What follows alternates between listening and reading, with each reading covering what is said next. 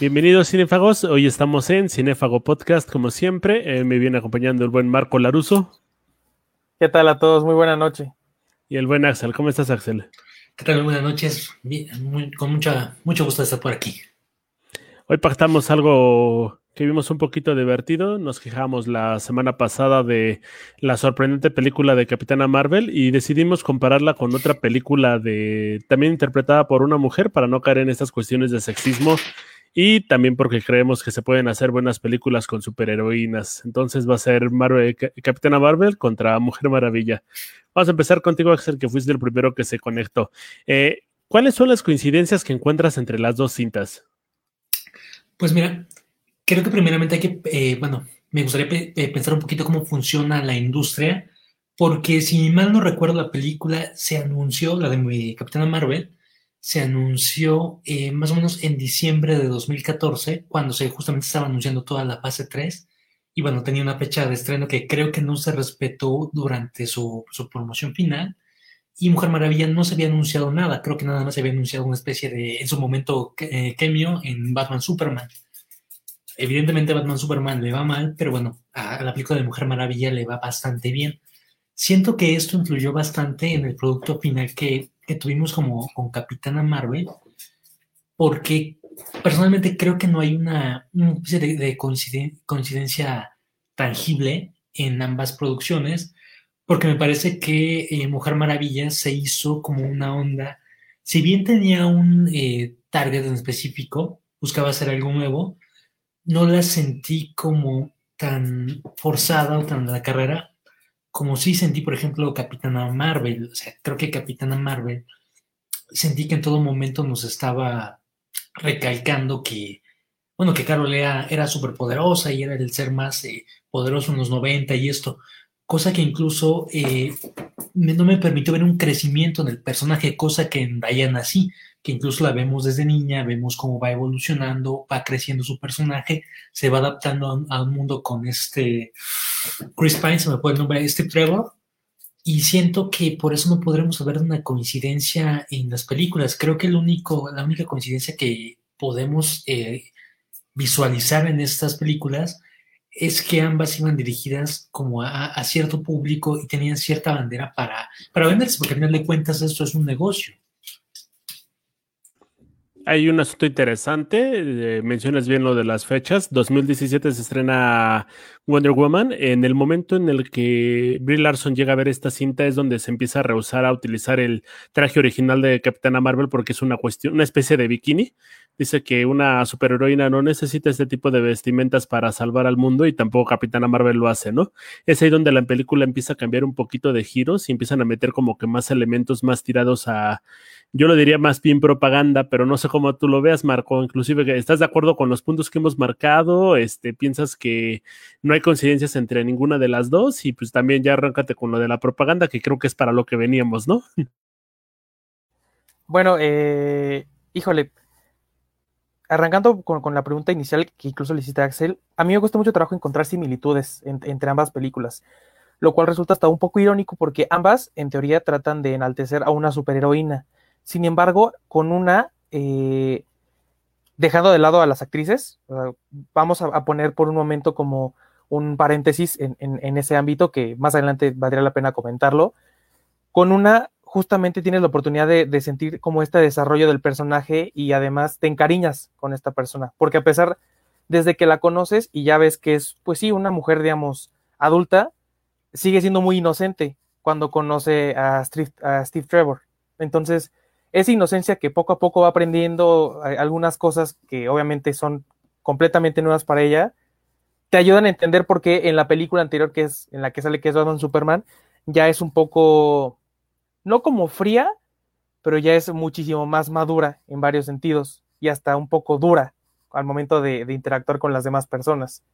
Eso está padre, eso, eso creo que lo, lo, lo tengo que admitir y creo que es uno de los pocos aciertos que también tiene la película de Batman contra Superman eh, yo creo que si bien aguantaron a ver cuál era la reacción de la gente con Mujer Maravilla en Batman contra Superman, eh, la idea ya estaba plantada, solamente querían ver como qué detalles afinar. Eh, obviamente a partir de una percepción temprana en, la primera película, para después sacar ahora sí una en solitario, para ver si la gente sí le llamaría la atención ver una película en solitario de Mujer Maravilla, porque siendo honestos y en el papel, si te dicen una película de Mujer Maravilla, sinceramente no suena muy atractivo. De nuevo, recordando como a los cómics, que es como lo primero que se nos viene a la mente, y también las series. Las series tampoco han sido muy buenas las que ha tenido Mujer Maravilla. Entonces, eh, justo es, es difícil decir, una película de Mujer Maravilla no es tan sencillo. Tienes que como probarlo mucho con la gente. Ya. Creo que. Ah, perdón, perdón, perdón. Sigue, sigue. Eh, bueno, eh, en la cuestión ya de la propaganda, creo que el problema con que yo tengo con Capitana Marvel personalmente es que la quieren hacer ver fuerte, solo porque es fuerte. Nada más, porque casualidad, o sea, por alguna casualidad eh, fue radiada por eh, una de las gemas y por eso es súper fuerte. Y ya, o sea, no, hay explicación más allá de eso. Y su supuesta búsqueda por entender quién es termina siendo un plot twist de lo más absurdo y la verdad hasta cierto punto súper, súper, súper predecible. O sea, no hacía falta ni siquiera ver como spoilers ni nada. Desde un inicio tú sabes como, a ver, o sea, esto, esto no está bien. Y ahorita, más adelante, quiero tocar un punto bueno, no uno, son varios, del por qué también la película eh, al final me termina no solamente cayendo mal, sino hasta se me hace como un desperdicio de muchas cosas. Ahora sí, el, mencionábamos mucho el hecho de que no hay un crecimiento de Capitana Marvel. Creo que sí lo hay, pero más bien es un fin que no es orgánico. Ajá, al final de la película te presentan esta imagen que parece más un comercial de Nike o de Adidas, donde se está levantando de todos los madrazos que se dio en la vida. Siento que esto es muy inspirador. Siento que una niña ve esto y puede llegar a decir, wow, yo quiero ser igual a ella, ¿no? Pero el asunto es que llega muy tarde ya no se nota natural, ya no es este consecuente con la película. Me dicen, sí, es un personaje que sufrió, es un personaje que vivió, que tuvo que darse los chingadazos para seguir, seguir viviendo y llegar al punto donde está, pero no vemos ese camino. Nada más sabemos que Carol Danvers es este, una piloto excelente, pero jamás sabemos por qué. Nada más lo es porque sí. En ese punto, ¿cómo ves tú lo orgánico de este tipo de mensajes, Axel? ¿Existe o no existe? Creo que sí, el, mensaje no es orgánico, no lo había pensado como lo, lo dices, pero sí es como una cuestión muy forzada que, únicamente es, es, tan absurdo que, o sea, es prácticamente el poder del guion, ¿no? Un hechicero lo hizo, que esté así, así y embone todo perfecto. Creo que el problema va principalmente desde cómo adaptaron al personaje.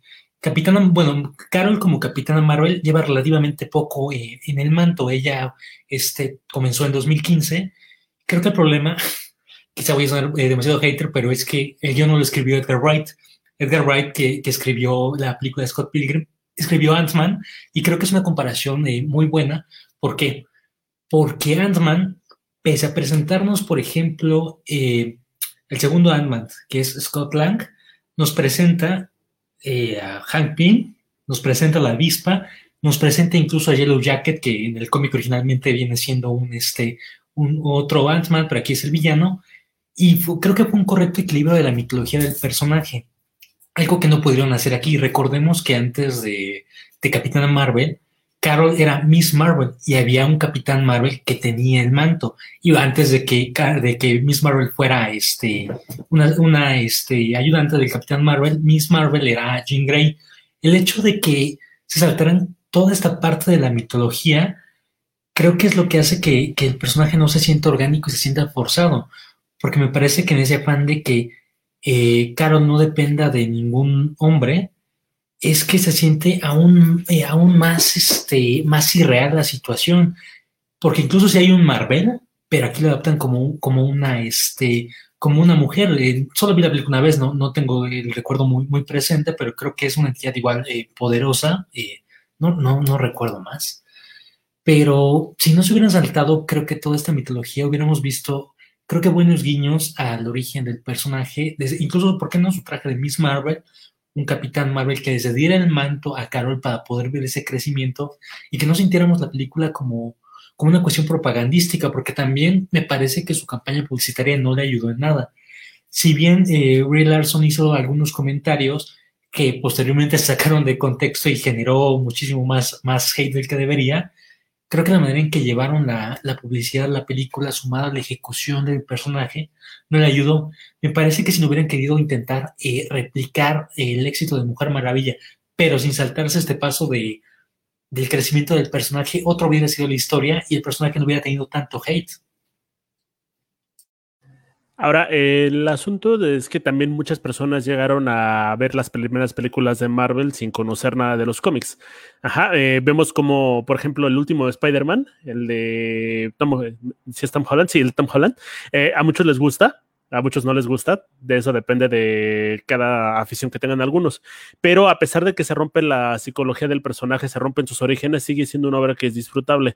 En este caso no lo da yo creo que tiene que ver más con esta cuestión de cómo está construido el personaje. No creo que una mujer tenga que depender de un hombre. Wonder Woman no depende de un hombre como tal, pero siento que esas reacciones son como muy forzadas. Ajá, son casi casi emitidas con calzador. Vamos a ahondar un poquito más en eso, Marco, para no quitarte la palabra, porque si no me todo medio aquí. Es que justamente ahí está la clave de por qué una sí funciona y la otra no no porque no dependa de un hombre, no quiere decir que no haya o no exista un vínculo con, esta otra parte. Claramente en la historia del, superhéroe o de la superheroína, perdón, eh, eh, el Capitán Marvel es, es, el primero, ¿no? Que es una historia muy, muy chistosa también porque Shazam antes se llamaba así, entonces de ahí también fue todo un, todo, todo un embrollo. La cuestión es, yo creo que aquí es, si tú de verdad quieres lanzarte con la idea de ser una superheroína independiente, fuerte y que de verdad no dependa de ningún hombre, no le pongas como maestro o como su mejor amigo primero a un, a un, a un como un general, porque al principio de la película, o sea, quien supone que le enseña a pelear es este Lars, si no me equivoco, no recuerdo bien el nombre, pero, o sea, mi, mi, mi problema es que pareciera caer en varias inconsistencias y en algún momento, o sea, en lo particular, como que siento que quieren tentar así como, no, es que ella sí es feminista y ella sí está como utilizando este poder como a su favor, pero realmente no se compromete con las cosas. O sea, cuando tiene como que realmente demostrarlo o hacerlo, yo a mi parecer no lo siento auténtico. Siento que también se quedan como que en el área gris, ¿sabes? Y, y eso también es, yo creo que si vas a hacer algo de ese estilo, tienes que hacerlo bien. O sea, vas con todo, no puede ser con medias luces, porque entonces das esta imagen de que pues solamente lo haces como por una especie de campaña o una especie de, idea como para tratar de vender eh, muñequitos o camisetas. Y es una lástima porque yéndonos a los cómics, a pesar de que el personaje tiene pocos años, ha tenido algunas historias buenas, ¿no? Y, ha, llamado la atención de, varias personas. Sin embargo, aquí, eh, y, lo, y, lo, hemos visto también en otros casos, muchas veces el adaptar un personaje a la pantalla resulta ser muy complicado más por los guiones, ¿no? Y más cuando, perdón que lo diga, parece que las personas que están detrás de esto no conocen nada acerca del género o que incluso creen que es tan fácil como meter eh, una marucha en el microondas. Y, y, y, perdón que haga la comparación, pero eh, no sé, a lo mejor la persona, las personas que nos escuchen llegaron a ver en algún momento Bob Esponja y recuerdan el capítulo en el que compite con Neptuno y Neptuno hace como dos mil hamburguesas y Bob Esponja hace solo una así me siento con Capitana Marvel. Siento que Capitana Marvel es una de esas mil películas hechas así como en microondas, súper procesada y con este con N cantidad de aditivos. Y con Mujer Maravilla siento que es esa hamburguesa especial. A pesar de que las dos son producciones hechas para vender, o sea, esa es la realidad, ninguna es como una obra de arte, pero se siente diferente por esa parte auténtica que te brinda el personaje, bien escrito y bien también pues bien dirigido desde mi punto de vista. Creo que podremos empezar a partir de la relación que guardan estas personas con las personas que son primero sus guías. Ajá, para Capitana Marvel se convierte John Rock, que es interpretado por Jude Love, eh, y para Gal Gadot en, este, Wonder Woman podría ser dos, ¿no? Que es la figura de Hipólita y Antíope, pero yo considero que su verdadera guía va a ser Antíope por el asunto porque la está entrenando y es una persona que en cada momento le dice, eres más, tienes más poder, eh, no te inhibas, no te cohibas al demostrar lo que eres porque siempre puedes ser más. creo que ese mensaje es súper, súper positivo y puede tomarse inclusive como por una bandera feminista y no me, no, me suena para nada descabellado, no me suena loco, no me suena forzado. En el otro caso tienes a John Rock que se plantea como, plantea la cuestión opuesta, que es una muy buena intención, eh, la cuestión del macho tratando de dominar a la, a la, mujer y decirle tú no puedes, este, controla lo que tienes porque si no es peligroso y no vas a sobresalir. Sin embargo, creo que esta relación se va formando, no tiene ningún sentido de ser la, eh, Capitana Marvel a fin de cuentas va a ser como una especie de arma. Ajá, ¿por qué quieres que tu arma superior se controle? Ajá, o no domine sus poderes como tal. Creo que de ahí viene nuestra primera contradicción. ¿Cómo lo ves tú, Axel? Me parece que sí tienes como, como razón en esa parte. Me parece que incluso el problema vendría desde una cuestión de dirección porque, bueno, si, no mal recuerdo, eh, Capitana Marvel fue dirigida por dos personas diferentes. Bueno, eh, una codirección, Ana, no recuerdo qué, o sea, los directores son irrelevantes a comparación de, por ejemplo, Patty Jenkins, que, que fue prácticamente su visión. Creo que esto hace que se sienta esa, esa inconsistencia en, lo que acabas de, de, mencionar, ¿no? O sea, eso de querer como dominar a la mujer, de que, de que no va, va a usar sus poderes a, venga, al por mayor, otra cosa que creo que no, venga, que no funciona de la película, creo que es la relación con los antagonistas. O sea, ya quizás esto ya es una cuestión muy personal, pero cuando anunciaron, por ejemplo, que los Skrulls iban a ser los villanos a vencer una película, yo me imaginé otra cosa a la que nos entregaron el producto final, que fue. Mm, fue un, como lo que nos hicieron con el mandarín en, Iron Man. Fue lo mismo que hicieron con el mandarín en Iron Man 3 te lo venden como el villano de la película y te lo ponen como, mm, como personaje risible, siendo que es la misma situación aquí. Incluso, bueno, creo que el personaje tendría, va a tener como una evolución interesante, porque bueno, ya tenemos que van a hacer una serie de Miss Marvel con Kamala, y me parece que es un personaje que es un poco más orgánico que Carol, desde el cómic, eh, hablando, no hablando ahorita desde la cinta, y creo que esto va a ayudar a que cuando sea adaptada Miss Marvel a la serie de televisión, no va a tener ese mismo problema que tuvo Brie Larson con Capitana Marvel. Aparte, una cuestión eh, que creo que es importante recalcar que fue muy nota, mucho nada cuando se estrenó la película, incluso desde antes, es eh, la planicie de la actriz. La actriz, si bien es una actriz buena, es una actriz que algunos la conocen por Scott Pilgrim, eh, no sé, creo que es su papel este, más querido, por así decirlo, creo que tuvo una mala dirección.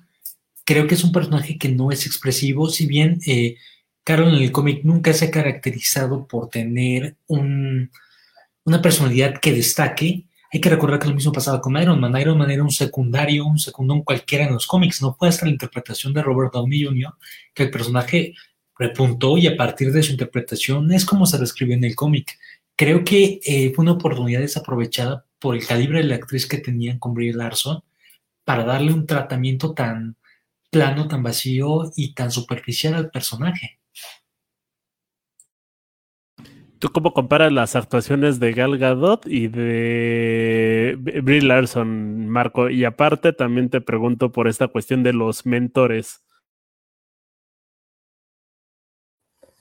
Bueno, eh, para empezar, híjole, es muy complicado, ¿no? Eh, es curioso porque a Gal Gadot, hasta cierto punto y hasta donde yo tengo entendido, eh, sí tiene rato actuando, pero realmente como que su hit o, su, su, digamos, su bocanada de aire para el, cine como de popular, por así decirlo, llega relativamente tarde. O sea, ella tenía varios años tratando de dedicarse al cine, no había podido, había pensado en retirarse y después le llega la oportunidad, si no me equivoco, de Rápidos y Furiosos, que es en la primera entrega como sí, por así decirlo, como populachón en donde sale y de ahí empieza a agarrar un poco más de fama, porque aquí, aquí va una cuestión, eh, y esto, o sea, que, creo que debe quedar claro para las personas que también nos escuchen, las actrices o los actores no tienen que caernos bien, o sea, ese no es su papel, su papel es interpretar un personaje que, o sea, bueno, dar lo mejor de ellos y que también pues traten de dar, o sea, de interpretar lo mejor que puedan al personaje que se les da.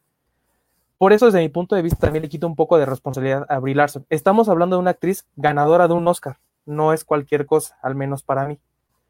En ese sentido, eh, yo creo que funciona, con Gal Gadot sí funciona, uno, ha logrado empatizar más con la prensa, eso siempre ayuda y con la gente, eso no podemos olvidarlo. Dos, tiene una directora, que es esta Patty Jenkins, que sabe entender muy bien al personaje, y eso es importante para cualquier película, no solamente de superhéroes, o sea, puede ser, no sé, 007, puede ser eh, Los Cazafantasmas, tiene que ser un director que entienda bien al personaje. Con base en eso, tú ya puedes y sabes cómo dirigir a este actor. Entonces, creo que eso es la ventaja que tiene Gal Gadot por encima de Brie Larson. Tercero, eh, efectivamente, Capitana Marvel no, no tiene este, esta personalidad como tan jocosa o tan agradable como muchos esperarían, ¿no? Y ese es uno de los problemas que también tiene Disney. Disney nos ha acostumbrado a personajes sumamente carismáticos o hasta como bufones, siendo sinceros, Axel y yo hemos discutido en algunas otras ocasiones, eh, discutido no porque peleemos, sino que más bien lo hemos platicado. A mí sí me gusta Iron Man, que, que, interpreta Robert Downey Jr., pero siendo honestos, y es un punto que me daba Axel, es que eh, no es una copia tal cual o no es algo tan fiel al cómic. En el cómic, eh, Iron Man es un ebrio. O sea, sí es un científico muy inteligente, pero es un ebrio de lo peor. Y termina ocasionando más problemas de los que realmente ocasionan las películas. La cuestión aquí es, entiendo que o por cuestiones de, de, mercadotecnia, no puedes tener personajes así porque no se venden. No puedes poner la figura de un hebreo en un paquete y esperar que el niño lo pida en Navidad y que el papá lo compre, porque obviamente tiene que llevarlo al cine y, pues no, eso lo entiendo, por una parte. Sin embargo, aquí con, con Brie Larson es, nos acostumbraron tanto a un estereotipo de personaje que cuando te presentan a, a una superheroína hasta cierto punto antipática, no puedes esperar que la gente haga clic con ella. Esa es una realidad porque ahí te das cuenta de una de las inconsistencias que tiene, que tiene, que tiene Marvel, desafortunadamente, y es, nunca procuraste como darle esa seriedad a ninguno de tus superhéroes y ahora esperas que una de ellas lo haga. O sea, le está aventando toda la chambota de todo un universo cinematográfico desde atrás a una de ellas. Y que aparte está mal dirigida y mal escrita. O sea, entonces, sumando todo eso y ahora sí con todo el dolor, yo, y a Axel le consta, yo sí soy, o bueno, solía ser Brie Lover porque justamente yo sí me enamoré desde el papel de, Scott Pilgrim, ya después fui como que viendo más películas de ella, pero la verdad no sé qué sucede, eh, yo respeto cualquier postura que ella pueda tener, pero el acercamiento que ha tenido con, la prensa no ha sido el adecuado, también con los fanáticos, eh, de repente he, sentido como que esta, esta, estas vibras de, pues ustedes están mal y yo estoy bien, pues no es así, o sea, si más de un millón de personas te están diciendo, oye, ¿sabes qué? la película no está buena. No es que tengan algo en contra de ti, es que la película no está buena. Esa es la realidad. Eso, o sea, al menos ese es como, como yo lo veo y también uno de los por qué uno sí funciona y por qué la otra sí. Hay un asunto donde se culpa al machismo de que las películas protagonizadas por mujeres no estén triunfando. Me refiero a Los Ángeles de Charlie y también a el remake de Los Cazafantasmas. Eh, sin embargo, también tenemos eh, películas como Wonder Woman, que es una de las que nos atañe el día de hoy, que triunfan en taquilla e inclusive aseguran directamente una segunda parte.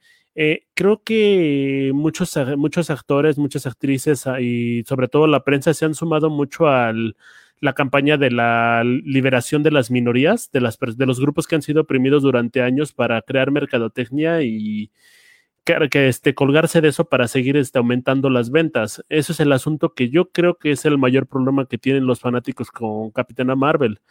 ¿No, lo crees tú así, Axel? Concuerdo completamente. Creo que el papel de, estas eh, aparentes minorías que que por años han estado, han sido eclipsadas en el cine, eh, son ahora un, buen sector del mercado.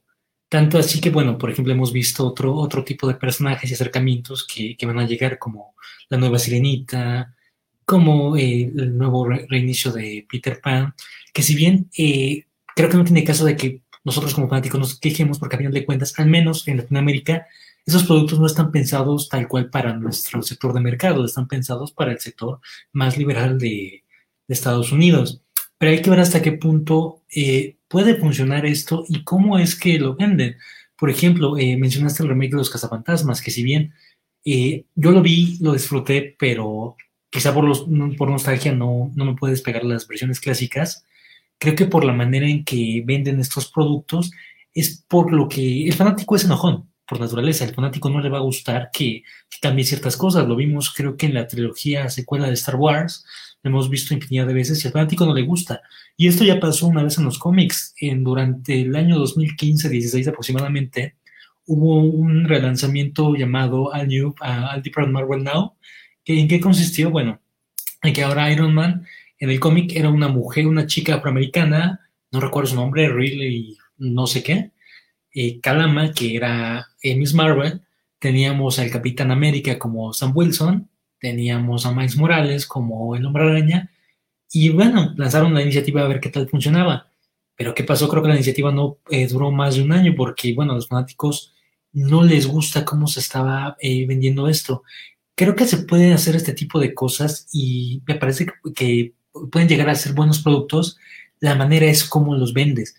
Evidentemente lo vas a hacer por vender, pero si te estás colgando de un discurso eh, para vender y lo estás metiendo de una manera sumamente forzada, no te va a jalar. Incluso yo creo que podría funcionar quizá que en un futuro reinicio de los, en un inminente reinicio de los X-Men, Magneto sea una persona afroamericana, no sé, tomando en cuenta que pudo haber estado en un campo de tortura de personas eh, justamente afroamericanas, creo que se justificaría bien un, cambio de, etnia del personaje, creo que podría funcionar. La situación es cómo lo, promocionarías, que es lo mismo que pasa con Capitana Marvel. Es el personaje más poderoso del universo Marvel. Ah, y es mujer. Y es muy poderoso porque es mujer.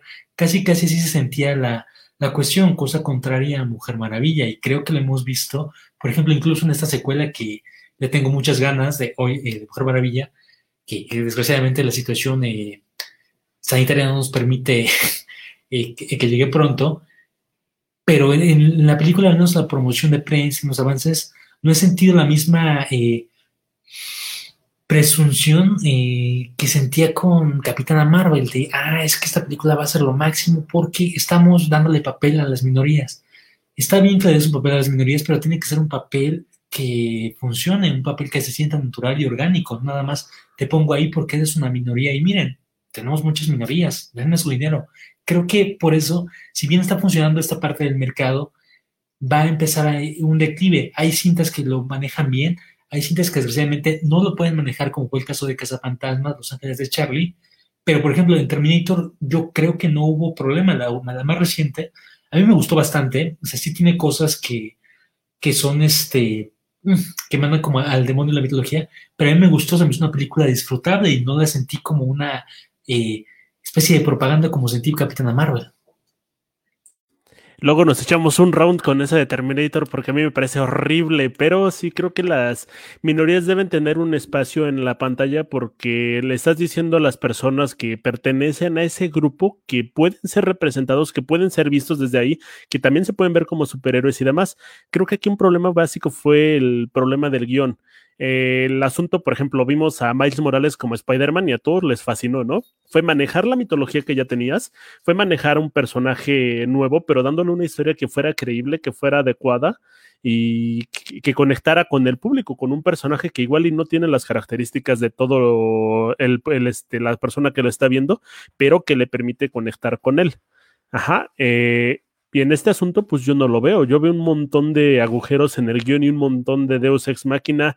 Y las cosas parece que se solucionan porque sí, porque tiene que, porque el guion te lo dice, e inclusive hay personajes que reaccionan contrario a lo que se supone que deberían reaccionar. Y ya después nos vamos adelantando así. Pero, Marco, ¿tienes alguno de esas cuestiones que quieras mencionar? Que sean huecos, que sean inconsistencias. Eh, bueno, digamos que hasta, hasta cierto punto la película sigue eh, una fórmula que de alguna manera no es que Disney ya haya patentado o Marvel ya haya patentado, pero pues que ya sea como entre especializado como en, hacer, ¿no? te este, presentan a un superhéroe, eh, te presentan un amigo, todo al parecer va bien, te das cuenta que no es amigo, te presentan un villano y, o sea, como que se va desarrollando la película. Ahora, eh, uno de los principales eh, problemas que yo también veo y es que justo en este abuso o este intento de querer demostrar que Capitana Marvel es toda poderosa, invencible y lo que sea, es que realmente, pues, o sea, no, no hay una justificación más que, ah, pues es que la gema del infinito. O sea, y esa es la justificación para todo, la gema del infinito. Eh, o sea, eso es todo. Y porque, y, o sea, de repente, o sea, de, de, de, buenas a primeras ya controla el poder. O sea, todo ese entrenamiento que tuvo como que realmente no sirvió de nada hasta que se dio cuenta que el poder estaba en sí misma. O sea, e, es, la neta suena como muy, muy cliché, pero es, esa es la realidad. O sea, no se daba cuenta que el poder realmente estaba en sí misma. Perdón, pero, o sea, esa es una excusa un poco, o sea, una razón un poco boba, sinceramente, ¿no? Y creo que, y, y, sí me gustaría recalcar el hecho de, bueno, ok, hay, hay, hay personajes que son todo, todopoderosos en teoría. Ya hablamos de Doctor Manhattan la sesión pasada, ¿no? Justamente como, como un personaje bien construido sí puede ser todopoderoso, bajo una justificación razonable. Yo no tengo ningún problema en que sí sea todopoderosa, porque al final, siendo sinceros y siendo justos, apegándonos a lo que sabemos, lo poco o mucho que podemos saber cada uno de nosotros de los cómics o de las películas, las camas del infinito parten madres, eso lo sabemos. Y si alguna de ellas te irradia, pues es lógico que tengas muchos poderes, eso es válido también. Pero entonces, o sea, no salgas como con la cosa de, es que de pronto en ella misma se dio cuenta que tenía el poder. No, no, o sea, a ver, tampoco es como para que, o sea, e-, es una película que, pues sí, o sea, entiendo que es para entretener, pero eso no le da gracia a nadie. O sea, sinceramente, mm, creo que. Y justo ahí es una, una, oportunidad muy desperdiciada. Porque, o sea, de repente ya es todopoderoso otra vez y se va de viaje a salvar mil y un planetas. No tiene ningún problema si en la película al final, por ejemplo, no sé, eso, eso opino yo, me gustaría escucharlos ustedes. Si, si, hubiera, si, hubiera, ido y, ¿sabes qué? Este, voy a irme a otros planetas, voy a, voy a aprender a controlar mis poderes.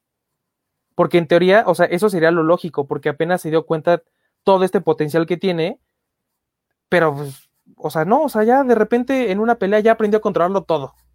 Y, o sea, y es de nuevo esta, eh, el término que me gustó mucho, el que utilizaste hace mucho, no, no, no lo escuchaba, que era el de Mary Stu, que es este personaje todopoderoso, ¿no? Que justo es, funciona como un Deus ex máquina para justificar como todos estos brincos de poderes nada más antes de, de, regresarte la palabra, Memo, eh, justo en estos cambios de etnia que, mencionaba Axel, eh, suelen ser muy complicados, eso sí hay que reconocerlo. Hay gente que no los toma nada bien, eh, ya son cuestiones obviamente muy personales y que la verdad no creo que valdría la pena como ahondar tanto en ese sentido.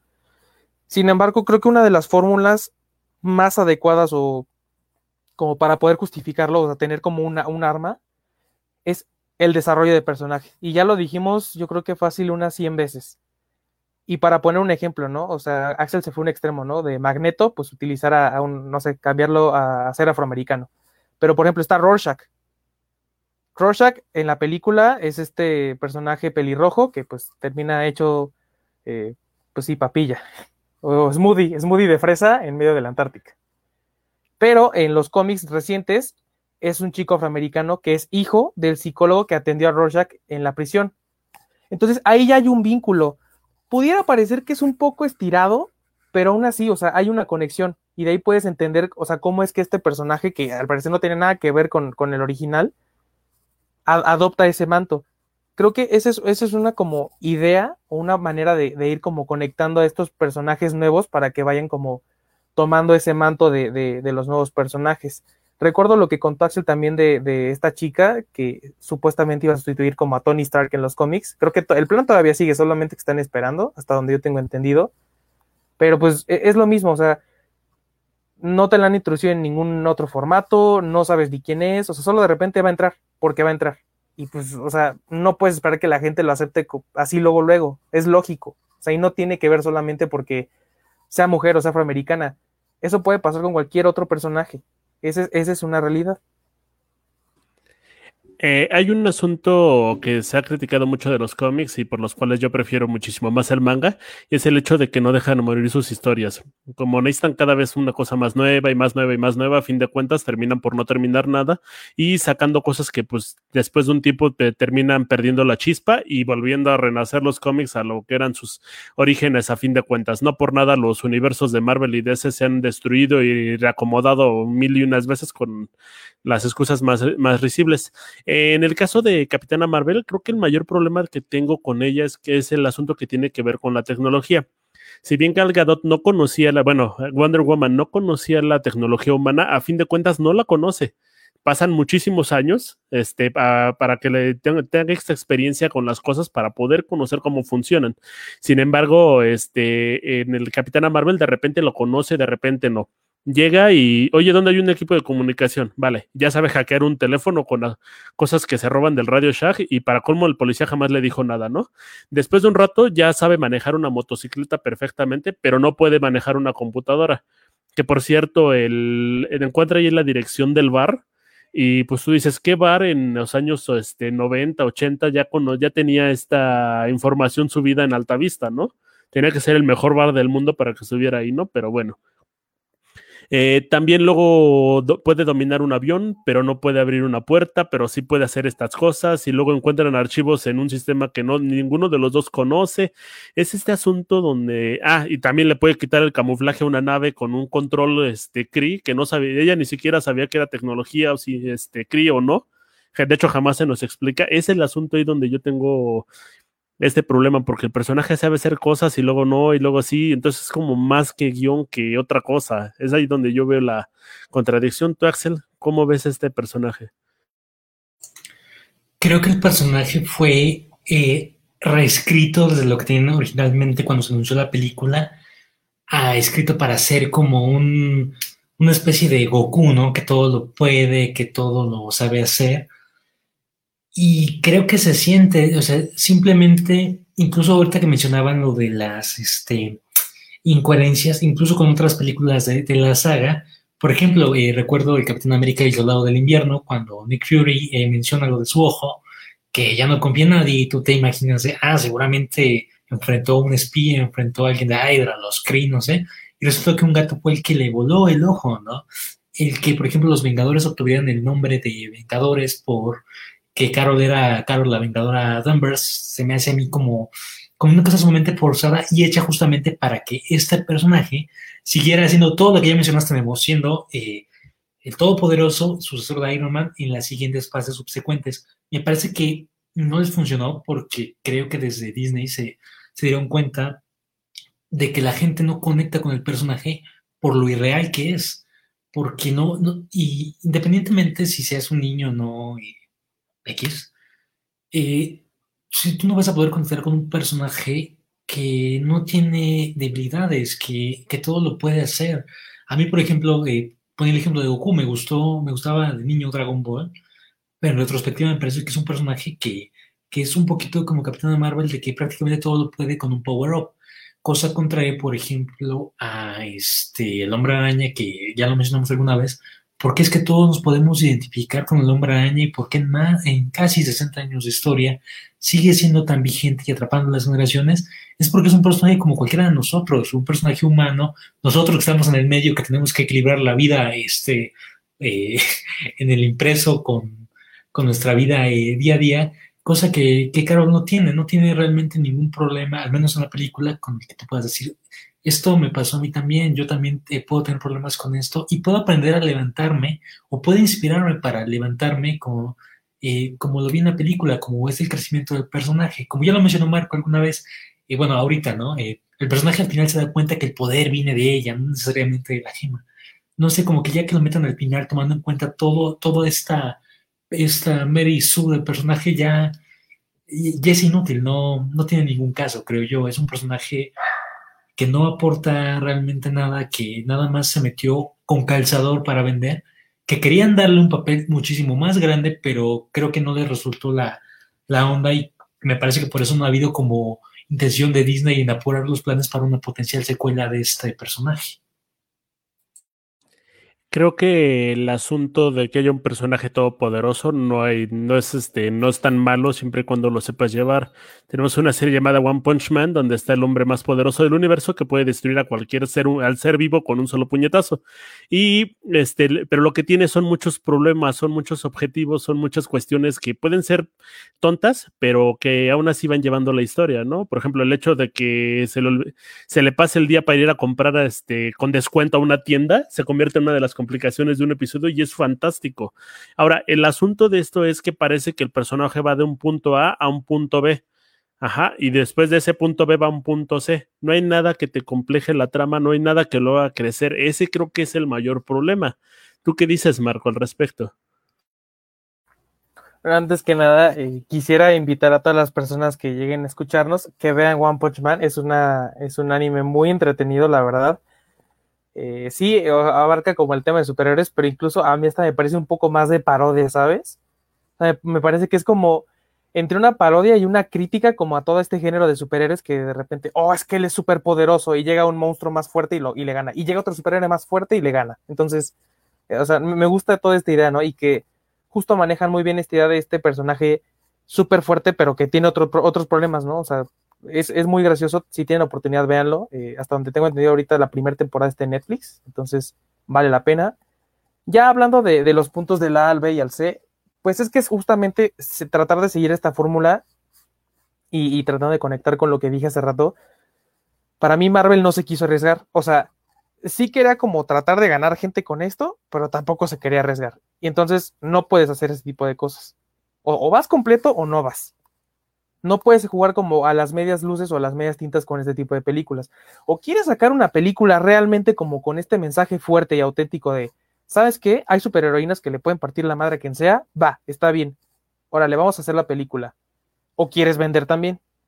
O sea, y aquí más bien creo que como que quisieron así medio ponerle de un cachito de uno y del otro, se siente, o sea, no se siente nada auténtico, eso también es una realidad.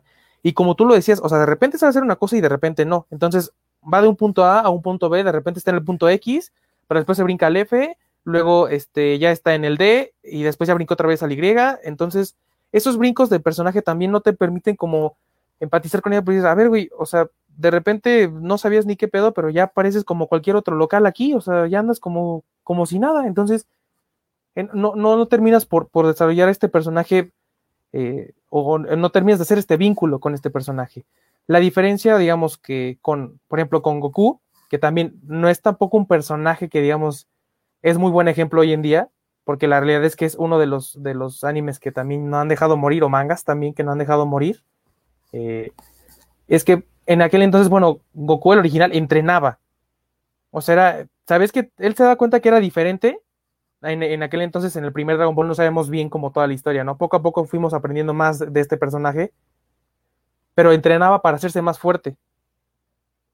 Y, aquí, por ejemplo, Carol, pues no, o sea, no entrena. O sea, solo sus ejercicios como de combate, pero pues de repente, o sea, como que realmente su, su fortaleza es el power-up del guion. Esa es su, su verdadera fortaleza.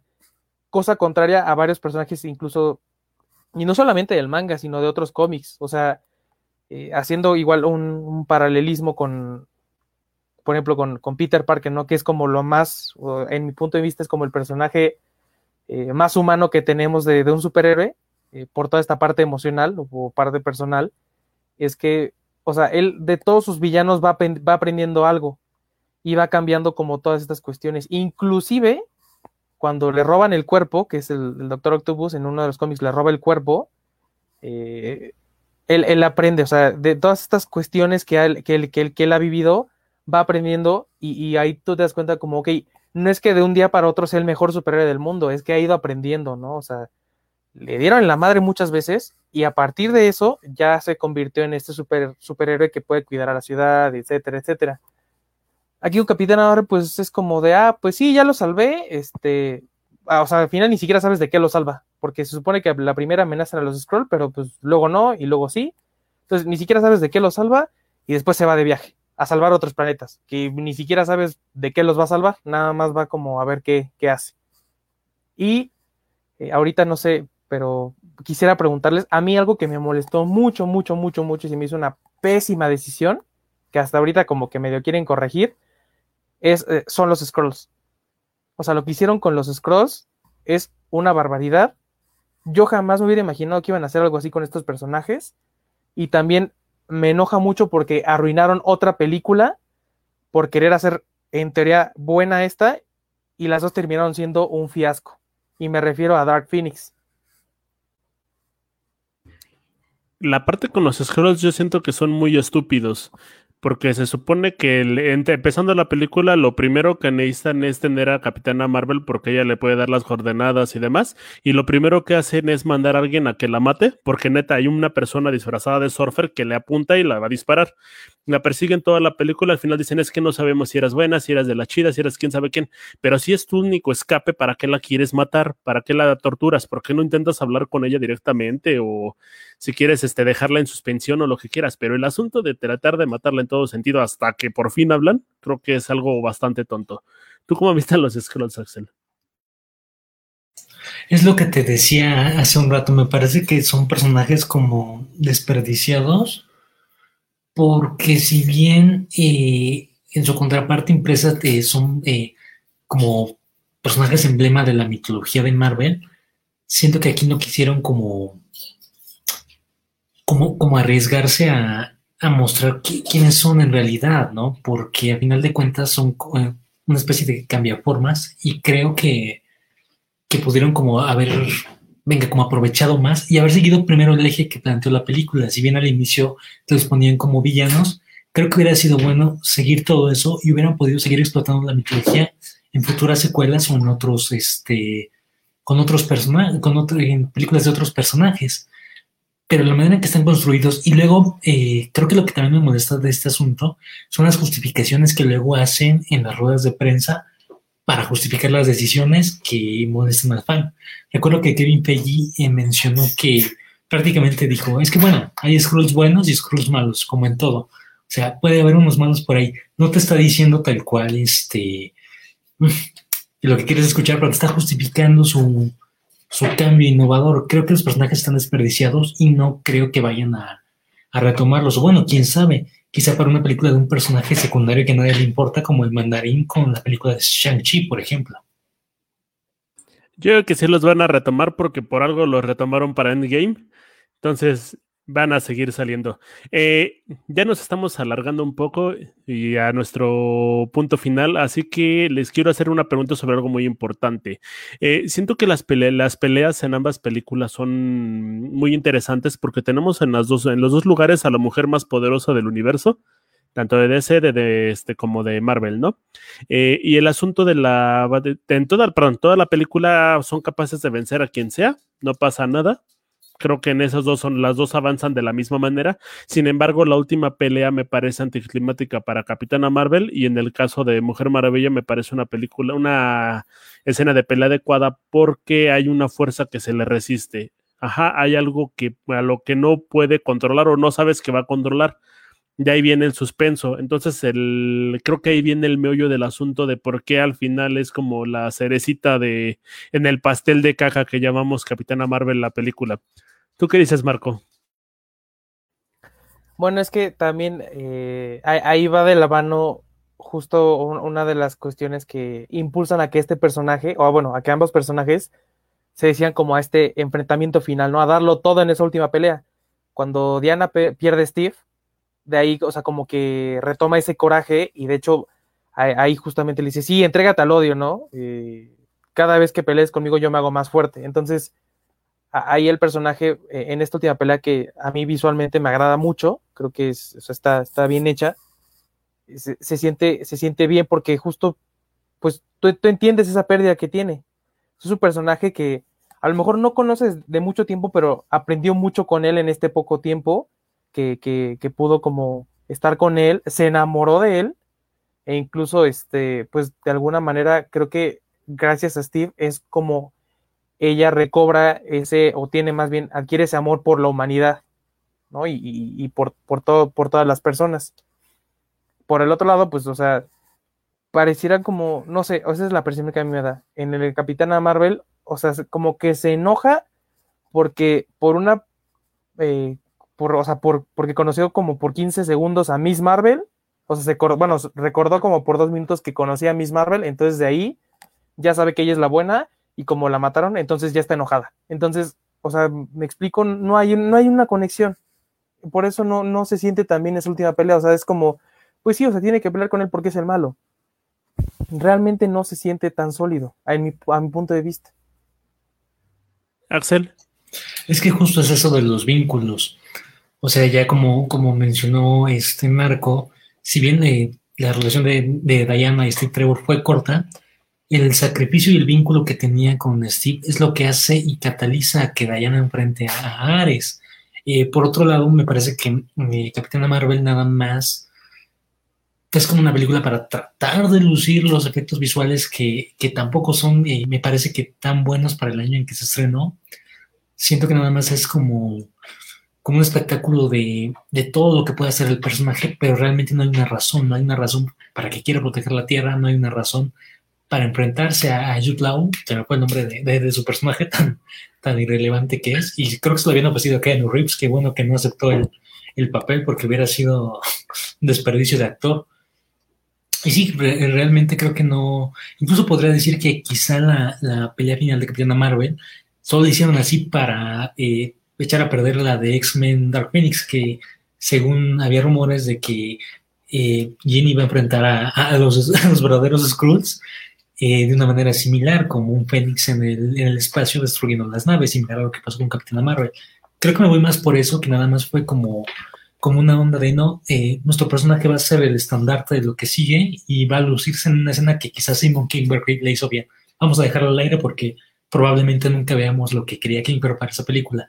Me parece que Mujer Maravilla tiene una, una eh, pelea final mucho mejor, es una película mejor construida, es un personaje eh, mucho mejor eh, creado, muy bien escrito y que logra empatizar con las personas seas hombre o mujer, a diferencia de Capitana Marvel, que nada más está ahí para lucirse y para poner yo soy el más fuerte de todos. Yo ahorita quiero escuchar sus conclusiones, así que ahorita inmediatamente quien tome la palabra adelante y el otro después. Eh, creo más bien, el, para concluir, el hecho de que Capitana Marvel es una película que tiene muy buen mensaje, Ajá, el mensaje es bueno porque yo creo que habla sobre la emancipación de la mujer, el hecho de decir las mujeres podemos con todo y demás. Eh, mal llevado, pero creo que es el mensaje. Mientras que el asunto de Wonder Woman creo que es más bien es lo que hay dentro de uno mismo y cómo lo podemos explotar. No todos podemos, y lo mismo que podríamos ir para Spider-Man, no todos podemos ser héroes y todos tenemos algo especial en nuestro, interior, ¿no? Nada más hay que aprender cómo a manejarlo y no tener miedo. Eh, entonces, yo, me, yo voto por Wonder Woman para que sea la película que vayan a ver ustedes el día de hoy. Chicos. Concuerdo con, contigo. Este, me parece que la película de Capitana Marvel fue una película que tenía potencial, pero mal ejecutada, que si bien tenía buenas intenciones, me parece que cambiaron únicamente para competir con el éxito que había tenido Mujer Maravilla, intentando replicar el éxito, pero fallando en el intento. Creo que la virtud de Mujer Maravilla es que cualquiera puede identificarse con, con el personaje. Es un personaje que, que, es inocente, que va aprendiendo, que tiene vínculos, con el que fácilmente puedes empatizar. Y creo que por eso le ha ido también, sumado a la interpretación de Gal Gadot, que me parece que es eh, ideal, que ya hacía falta un personaje eh, del nuevo milenio como Mujer Maravilla, porque si bien todos recordamos a, Linda en los años 70, creo que no había, no había habido otro personaje, de otro actor live action que manejara el estandarte y que lo manejara también y en otras eh, apariciones. Me parece que, bueno, que yo me quedaría con esa película. Creo que el personaje de Capitana Marvel eh, puede y debe mejorar, pero depende mucho de cómo, eh, de la dirección que le den los productores y que ahora sí quieren contar una historia y no nada más vender propaganda. Eh, yo quisiera invitar a todas las personas que, nos escuchen, vean ambas películas. Eh, más allá de la opinión que podamos tener cada uno de nosotros, obviamente, y disculpen si sintieron mucho hate, la verdad, a mí la película no me agradó nada. Eh, la fui a ver al cine, desafortunadamente fue la última película que vi con un amigo antes de que se fuera de viaje a Canadá a vivir.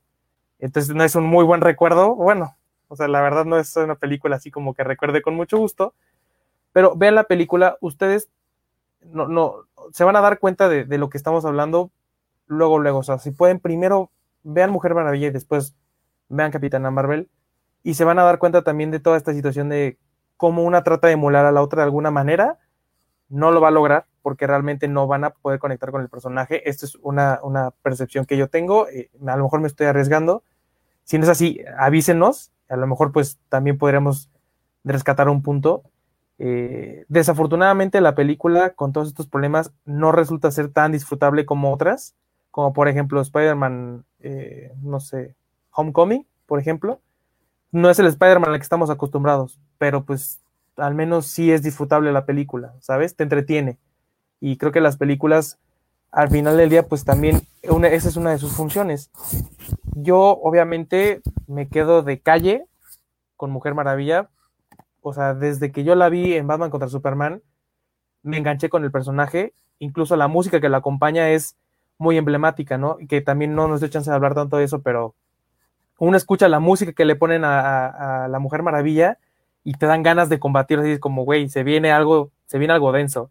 Y te ponen la de Capitana Marvel y dices como, ¿y esta música de elevador? Pues qué pedo, ¿no? O sea, ¿de dónde o cómo? O sea, realmente no, no, no se siente, ¿no? De todos modos, dense, dense una oportunidad, véanla cuando no tengan nada que hacer y, a lo mejor, no sé, reencuentren algo rescatable de, de esta eh, película, pues que fue un poquito desatinada. Lo rescatable que parece la música de Nirvana. Pues, muchas gracias a todos por eh, escucharnos. Esto fue Cinefago Podcast. Nos estamos viendo cuando queramos. Ahí nos encuentran. Y pues muchas gracias, Axel. Muchas gracias, Marco. Muchas gracias, Memo. Muchas gracias a ti, Axel, también. Muchas gracias, como siempre, un gusto. Nos vemos en el invierno.